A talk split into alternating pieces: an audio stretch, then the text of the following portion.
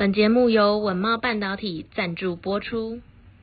感谢各位听众一直以来对节目的支持。ESG 世界公民数位治理基金会一直在努力推广 ESG 永续行动以及世界公民理念的重要性。如果您认同自己为世界公民的一份子，欢迎点击文内连结，一起加入我们，让台湾人成为世界的公民。各位呃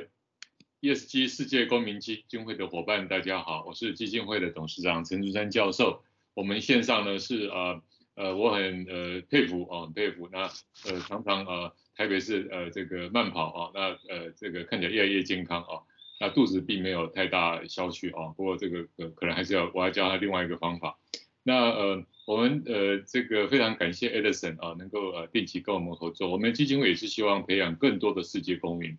哇，那我们也创造更多的世界公民音乐。那明年我们会对世界公民素养啊，让台湾每一个人都是世界公民啊。那我们希望能够尽快的达成目标，所以也欢迎大家能够啊协助哦我们基金会啊能够加入我们的网络会员，也加入我们的桂冠会员啊，能够让我们基金会啊能够。呃，形成一个台湾非常正面的影响力。我们也期待明年能够啊有机会能够像啊在呃美国啊新加坡尝试啊尝试能够增加啊我们的呃可能的影响力，把台湾的善啊把台湾的世界公民的理念啊传播到全世界啊，让台湾成为啊人类的灯塔啊。那我想台湾的全球价值越大，台湾的安全、台湾的未来啊，台湾这甚至整个华人社会全球啊都能够因此啊有一些正面的力量。那 Edison 呃，这个呃，现在听说你现在是呃呃台湾 ESG 笑话大王是不是啊？所以我们要不要先来几个呃这个让大家今天提提神的笑话，可以吗？Edison 是哦，好，可以。那我来先讲一个一个笑话哈，诶，有一个哈三十多岁的一个女生哈，长得还不错，然后工作也非常的稳定哈。那有一天哈，小明就问她说，哎哎，你条件这么好，你怎么都还没有结婚呢？OK，好，哎，对，那那个女生就回答说，嗯，你知道吗？我小时候是一个田径队，哈，有一次受伤，哈，脚底哈留了一个疤，嗯嗯，那小明就觉得很奇怪，哎，怎么这样子回答？然后他就问，脚底有个疤，那跟你有没有结婚到底有什么关系？啊，嗯，结果啊，这位女士她说，对啊，那我结婚结不结婚，那又关你什么事？好，OK，哇，这个真的是这个，呃，所以 Edison，我们这个另外一个笑话是，这个也是算一个好，也把它当成是一个笑话好了哈。嗯，其实这种现况哈，经常在我们的生活中发生，只是在不同的状况哈。哎，我们把这种状况叫做得理不饶人哈。是什么呢？有个欧巴桑哈，他在提款机前面的话，就连按了两次密码，嗯，都没有反应哦，就着急的不得了。嗯，这时候有个阿伯就探头非常好奇的观看，他说：“哎、欸，不对不对不对，哈，但是哈那个欧巴桑哈就发飙了，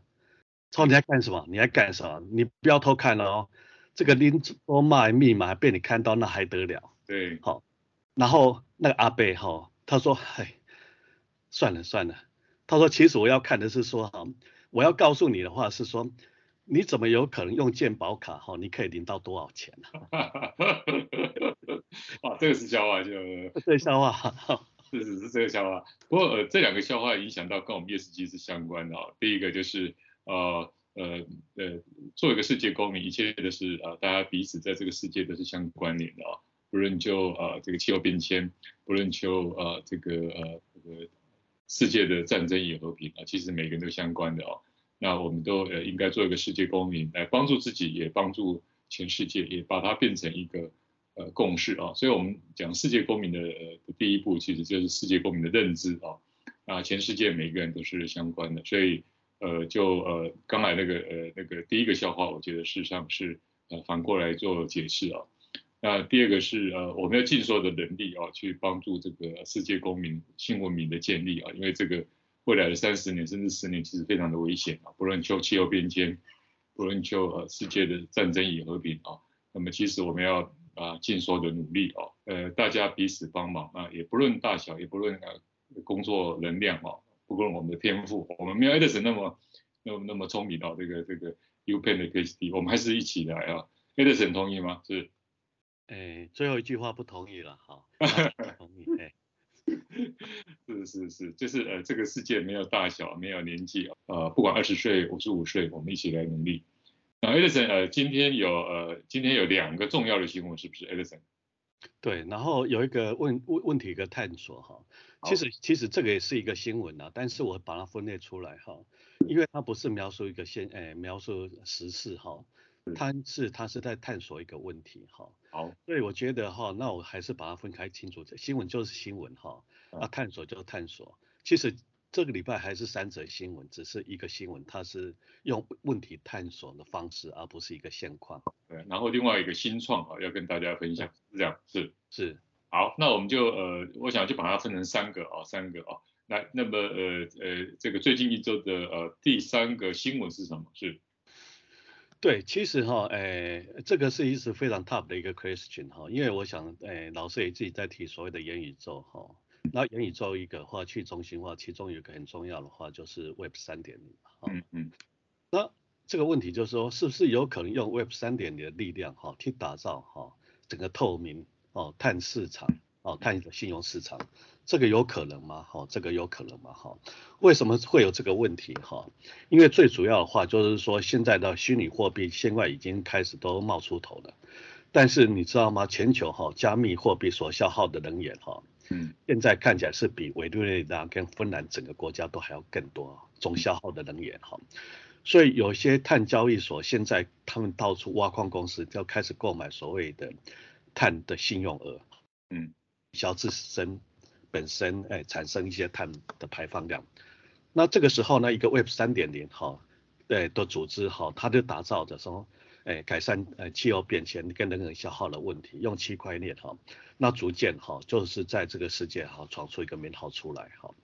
那这个公司的话，它叫 Toucan Protocol，Tou 哈 T O U C A A K C A N T O U C A N 好，Toucan Protocol 哈，它是一个在二零二一年的时候实业成立一个 Web 三点的一个组织哈。然后他们主张的话，就利用所谓的去中心化的区块链的一个技术，建立一个再生哈金融生态的一个系统，然后提供全球呃企业和组织安全，且用透明化的方式来转移所谓的碳信用的一个额度啊。啊，他们利用的话是一种加密的一个技术哈，将碳的信用的一个认证机构所获得一个碳信用的额度，然后转换成一个所谓的呃非。呃，同质化的一个碳代币，TCO2，TCO2，这个话我想大家以后会经常，哎，听到这个 TCO2 这个名词哈。然后呢，再投入所谓碳池以后，就可以拆解分成非常流通的一个同质代币，哈，叫做基本碳盾，哎，简称叫做 BCT，好，BCT。那有了这个 BCT 以后，它就可以在加密市场里面来做交易，哈。但是根据彭博社哈对所谓的一家所谓信用机构所提供的数据来做分析哈，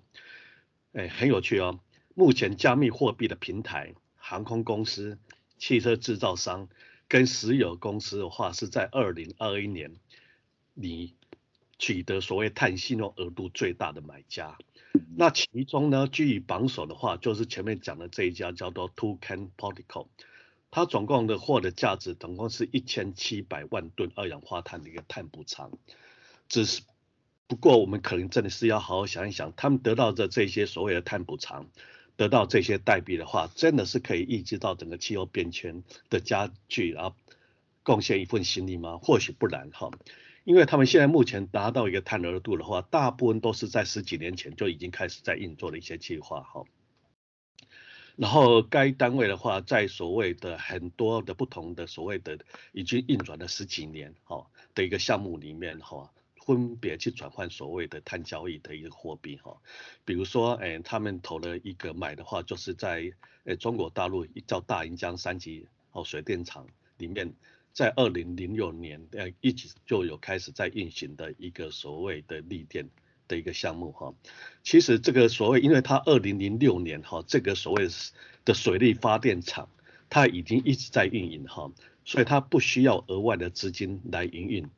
然后也不用去取代所谓的化石这个燃料，所以基本上的话，这两百万枚的 BCT 实际上是没有办法去达到所谓碳中和，或者是对环境有更大的帮助，只是它一直一直不停的一些在耗电而已。所以反观这一年的话，类似这样的僵尸额度的话，一年总共有三点二亿吨，等同于八十六座好南美发电厂的年排放量。所以，我们反过来可能要深思一个问题：到底应用 Web 三点的力量，真的是可以打造透明化的一个碳信用的一个市场吗？那或许加密货币的平台才是全球最大一个碳信用的一个买家。而碳交易背后的话，是真的是为了利益呢，还是为了所谓环保好尽一份心力？哎，这个是一份值得探讨的事。哎，老师，啊，这个几乎是呃，这个呃。Edison 可以再拿一个 U Pen 的博士论文啊，就是呃呃碳中和一定是呃这个需要各种啊减碳的努力啊。那减碳呃除了呃这个一定会跟呃这个呃碳费啊，因为减碳一定要给他一点 credit 啊，carbon credit 啊啊，或者是降低它的碳费。那这个 carbon credit 本身啊，给他一点啊，就是说有一个人减碳，Edison 那个呃每天减碳多少，我们给他一点 credit，他大概会减碳更多。这本来就是一个很好的。呃，诱因的制度，但是呃，如果呃这样的制度不够透明，是一个漂绿哦，那其实就是一个全球大变局哦，就是呃对地气候变迁啊不能够解决哦，所以怎么样解决这个骗局，解决漂绿哦，这是一个呃必要的工程哦，那这个基本上呃我们呃这个呃这个最近也跟很多呃国家在呃探讨务实的怎么样执行。那 Web 三点零大量的应用啊，区块链的技术啊，这个呃虚拟货币的技术啊，那增加了这个呃碳排费，本来也是第二个要去讨论的议题啊。那第三个是呃怎么样能够在呃 Web 三点零，反而它不是一个碳排的增加，而事实上它是能够呃增加减碳的加速啊，那么跟虚拟货币啊能够结合在一起。那看起来好像也是一个可能性，就如同刚才讲的健保卡一样，只要我们努力都能够做，但是它不能够是骗人的啊，不能够是骗人的。就是刚才讲到那个大陆那个，假设那个是一个案子，是一个持续性已经是产生的，呃一一卖、二卖、三卖啊，那这个对于整个呃这个呃气候变迁没有帮助，而且是一个诈欺的呃一个欺骗的一个行为啊，所以我觉得这个真的是一个很大的议题。不过。呃，一起努力啊，把透明啊、信赖啊，才是整个所有啊减碳的核心啊，非常棒。好，来，呃，第二呃上个礼拜的第二大新闻是什么？是第二大新闻的话就是哈，哎，我们知道台湾有所谓的呃六大核核心战略的一个产业哈，那整个 overall 来看的话，哎，国营哈，哎，大概已经放款了所谓的六点九兆哈，那这个议题的话，我们带来专。专门针对哦所谓的绿色金融这一块哈来看哈，诶在诶二零零九年的时候，诶就是在二零一七年诶左右大概提出来的六大核心战略，大概是资讯数位哈，第二个是呃治安哈，第三个话是精准健康，第四个是绿电跟再生能源哈，第五个是国防战略，第六个是民生战备。OK，那现在的话，我们以绿电跟再生能源为例哈，其实哎，我们大概对这块都非常熟悉哈，因为金管会从二零一七年就开始拼所谓的绿色金融，现在已经是五年哈，已经进展到所谓的三点零，从二零二三年就是开始三点零哈。那二零一七年时候绿色金融一点零推动的话，是重点是在鼓励哈金融机构对绿能产业的一个投融资哈，以资金来支持整个绿能产业的发展哈。然后，诶，四五年之后到二零二二年的绿色金融二点零的话，则是鼓励哈金融机构哈，诶去扩及哈对于绿色及永续发展产业的一个投资的一个融资哈，投筹的和融资哈，然后或者是从创新发展金融的商品跟服务契机，如何去培养好永续金融的人才跟促进 ESG 的揭露哈。而到金融呃绿色金融三点零的时候，就有三大所谓核心的一个策略哈。第一个话就是和协力哈合作深化永续发展及达成哈呃净零的目标。第二个是揭露碳排资讯，从投融资推动整体产业减碳。第三个话是整合资料跟数据及强化气候韧性来因应整个风险的能力哈。所以在绿色金融三点零，我们大概可以知道，大概已经开始往所谓的数位化、资料化，好，为变成是其中一个重点。而为了去鼓励资料或数位化的话，开始到第二点刚才提到的话，去揭露碳排资讯，用投融资的方式，好，去推动整个。产业的一个减碳哈，就数位化的一个减碳哈。那其实从金管会它上面，它也说，其实我们在推绿色金融期的上面的话，大概有五个很大的一个挑战哈。第一个话是温室气体哈盘查资讯哈尚不充足哈，尤其非上市柜的公司部分。第二是国内金融机构哈行业特性跟规模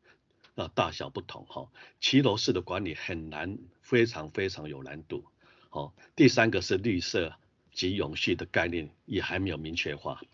第四个话，其实金融业需要更细腻而且更易取得的气候及 ESG 的资料。当然，最后一个问题永远是人才，哈，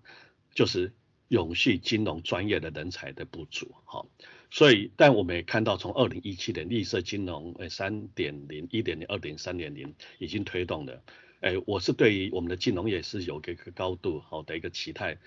它是就是一个所谓的虽然是第二产业，但是这个第二产业的话，确实是可以用金融面的话带动整个绿色金哎整个全体的一个改革。好，不晓得老师你的看法？呃，非常棒啊，就是呃呃推动 ESG 已经将近、呃，如果包括公司治理，我已经三十年哦，呃这个过程里面呃确实也是呃。产业就这个认知跟执行也都是慢慢呃学习啊，不过呃因为气候变迁的问题啊，那加入的啊从呃从这个 ESG 啊，那不断的呃公司治理啊不断的往前走，但是绿色金融也呃扩展到呃三点，那从开始的只是呃简单的融资，到最后啊可能就是资料啊数位啊风险管控啊，这个大概已经是呃三点零的一个目标啊。那这样的目标其实已经进入了呃深水区啊，那呃就是刚才 Edison 有提到啊，其实呃本身在呃碳盘查啊，那我们基本上对一个呃好的生态系统，第一个要盘查，第二个要减碳，呃呃再来就是要碳中和啊，再来基本上就是要呃证证明啊证书，再来就是金融，这五个是呃呃缺一个都不行啊，那所以呃。本身在未来的挑战啊，那么就是进入深水区，要确认要有金融啊，那所以这一块我想呃应该是呃会加速的发展啊。那呃呃呃那呃虽然说我个人都觉得这个东西都很好，都很棒，但是还是要看呃这个东西跟实际的呃绿能产业跟实际的减碳的绩效啊，台湾成各位我刚才讲的成为呃 ESG 的国家啊，成为 ESG 的国家。这个目标还是要相结的哦。那呃底层就是刚才 Edison 讲的，就是说这个东西的务实。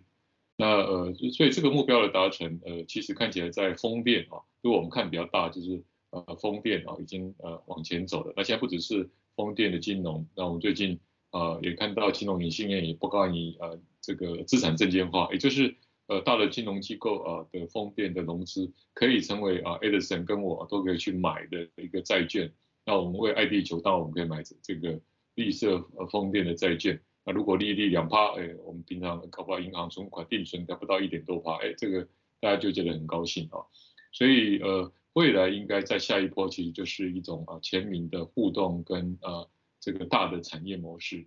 那这样才能够达到呃气候变迁的管控。然后呃就是我一直强调的，台湾要成为呃世界公民国家，台湾要成为世界公民社会。这条路是没有止境的啊，那我们希望把这个模式啊，在二零二三年，二零二三年，我们把我们的啊这个做法、想法、模式啊，能够带到全世界。那这一阵子大家都很努力，我们也鼓励大家不断的往前走。呃，台湾可以成为啊这个呃一个呃世界的典范啊，就是蒋渭水所先这个说的啊，就是台湾是世界的台湾。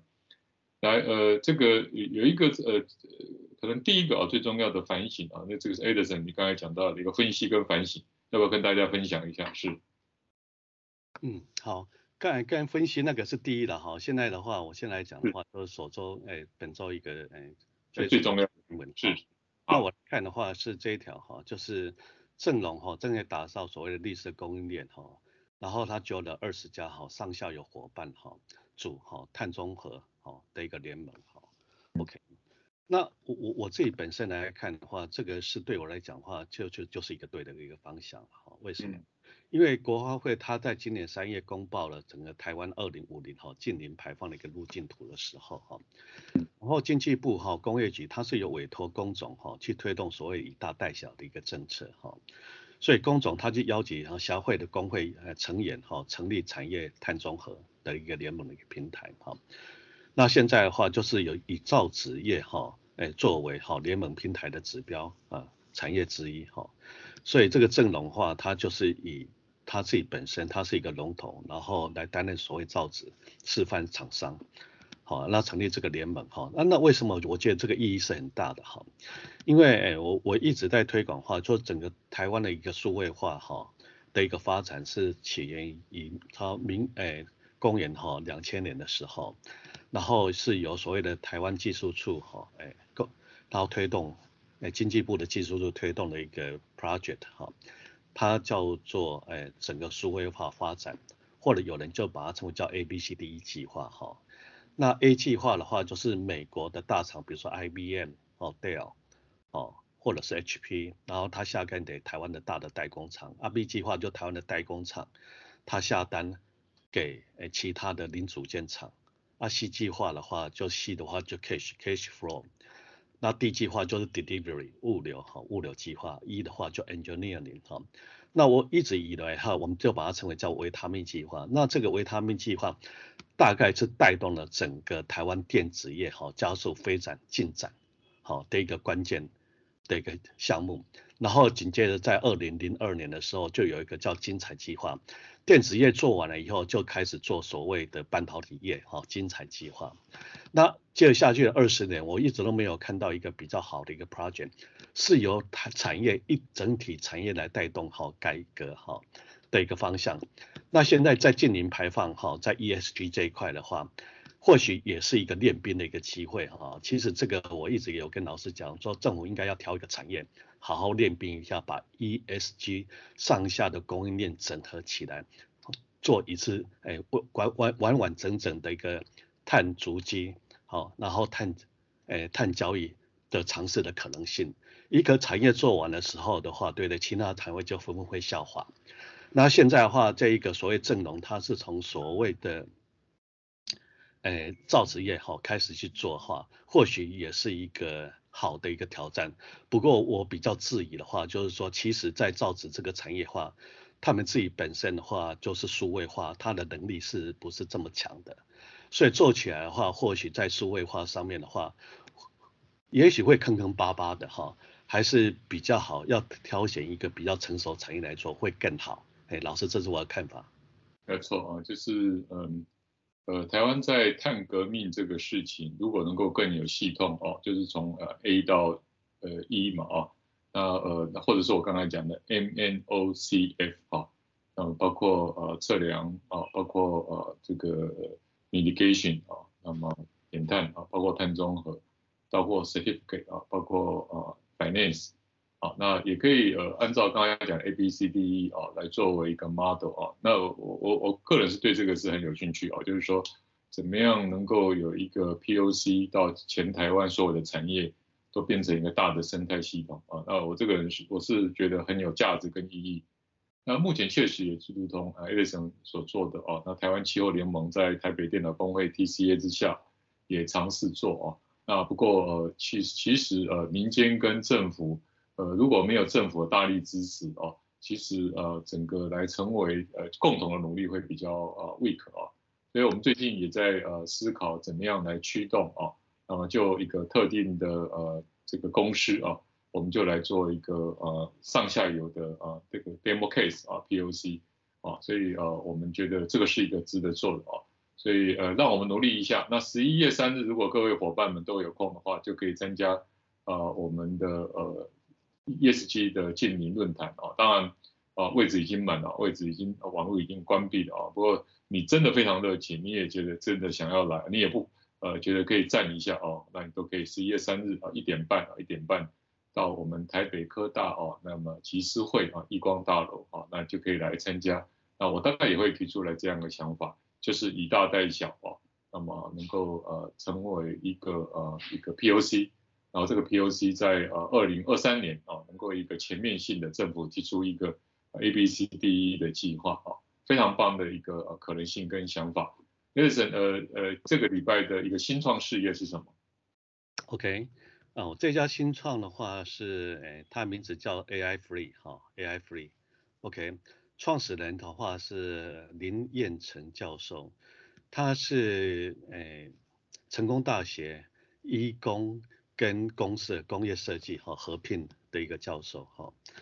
然后这个公司非常的特别哈、因为他一直以来的话，他做的东西其实他就是一用一个所谓的要想要去解决一个问题。如果用一句话好来带的话，就是说很多的老年人哈，基本上当年纪过大以后，就是肌肉的肌力会丧失掉，那我们简称叫肌少症哈。那肌少症的话，造成老人经常的跌倒哈，那经常跌倒以后，然后看护可能就变多了，然后送去医院上面的话，对的频率也会增高哈。所以诶，这个教授哈，林彦成教授，他就是创了这家公司，就要去解决哈这个肌少。症哈为主要呃原因的一个所谓的老人的一个或银发族的一个疾病哈。那非常有趣的是怎样子哈？为什么会注意到这个案子哈？因为政府其实诶一直以来都有所谓的诶价创计划哈，价值创新计划就鼓励诶学校老师哈来做创业哈。那以前哈大部分哈会去拿到案子很多钱的话。基本上都还是属于工科啊，以工科为主，OK，工科为主，意思就是说，哎，可能是在技术上的突破，或者是在哎所谓的医疗，以电子或电机或资工这一类的会拿到最多的钱。但是这个 case 的话是有史以来台湾第一次在产创哎在价创计划里面，会属于技术突破，但是拿到的金额哦是最大金额。啊的一个 case，然后有了这个政府这个 case 去支持了这个以后，所以那天我上个礼拜我碰到他老师，就说我说问他说，哎，你们这个 case 怎么有可能拿到价创，哎哎的一个首奖哈？他说他们自己很多 surprise，因为那个是台湾的第一次，好第一次。那我我自己本身呢，我也在思考说为什么他可以拿到哈？最主要是他们整个第一个，他们整个团队一个非常融洽哈，因为主要的带头了就是一个所谓的林彦成，一个是呃工业工程的一个教授，另外一个话是整个成大医院那一边哎做所谓的呃，就是跟所谓的职工哎不应该讲说跟义工哈比较有相关性的一个医师哈，他们两个人的所谓的特质哎确实是有吸引到我哈。那另外一个话就是说，他们确实是有一个非常大的一个市场哈，因为就光光成大医院里面所谓的肌少症一年的患者大概就是诶三四千位的三四千位的，但是如果有用他们的这个工具哈一个辅具的话，然后可以去帮助到医院里面非常有效率性的，而且不会就是玩游戏性的方式来提高整个在银发族或者我们现在讲的话装饰带。好的一个健康的一个方式的话，它确实是有它的一个卖点的哈。所以他们的刚性需求话，第一个话就是从医院里面开始去推哈，推一个是肌少症哈，然后另外一个是装还有另外一个疾病我记不大清楚哈。那另外一个话，他们比较非刚性的，但是市场可能更多的话，就是我们一直在称为所谓的壮世代哈。那某部分而言的话，它虽然不是一个破坏式创新，哎的一一个演化的一个公司哈，但是它是这样循序渐进的哈往前走的一个方式的话，哎，我还是看到这个公司一个未来的一个发展性，毕竟上市面上是没有类似的一个商品或产品，这个是我这礼拜新创的一个分享，谢谢。很棒哦，就是呃，我们一直谈 ESG 哦，所谓呃，大家加九成我们当然谈 E 哦，但是 S 非常重要，S 尤其在呃这个呃这个呃员工健康啊，职场健康。那如果 ESG 是一个国家呃，我们台湾是一个 ESG 国家，我们就要关心啊、台湾的呃未来呃如果二十 percent 哦，那么是呃所谓的六十五岁以上啊，那么不应该他把他们当做呃英法族呃这个弱势哦，他们其实应该要更呃强化啊。那怎么样帮助他们强化，就必须要有更多的呃理解啊，去帮忙啊。那我觉得肌少症啊，实际上是一个呃这个中老年之后啊所需要的。那只有他们健康，他们才能够照顾其他的壮年世代。那壮年世代才能够成为台湾的重要资产，而不是呃退休之后就是爬山啊，这个打球啊，坐游轮啊，或者坐在那边啊。所以壮世代怎么样啊，是台湾的重要资产啊。这个我在财讯有一篇文章，就台湾的壮世代六十都是六十几岁，都在决定啊，红海的未来、台积电的未来，他们都六十几岁啊，也有的七十几岁啊。所以呃，台湾呃呃，如果呃老龄化哦是台湾的趋势，就必须要这么做，没有第二条路。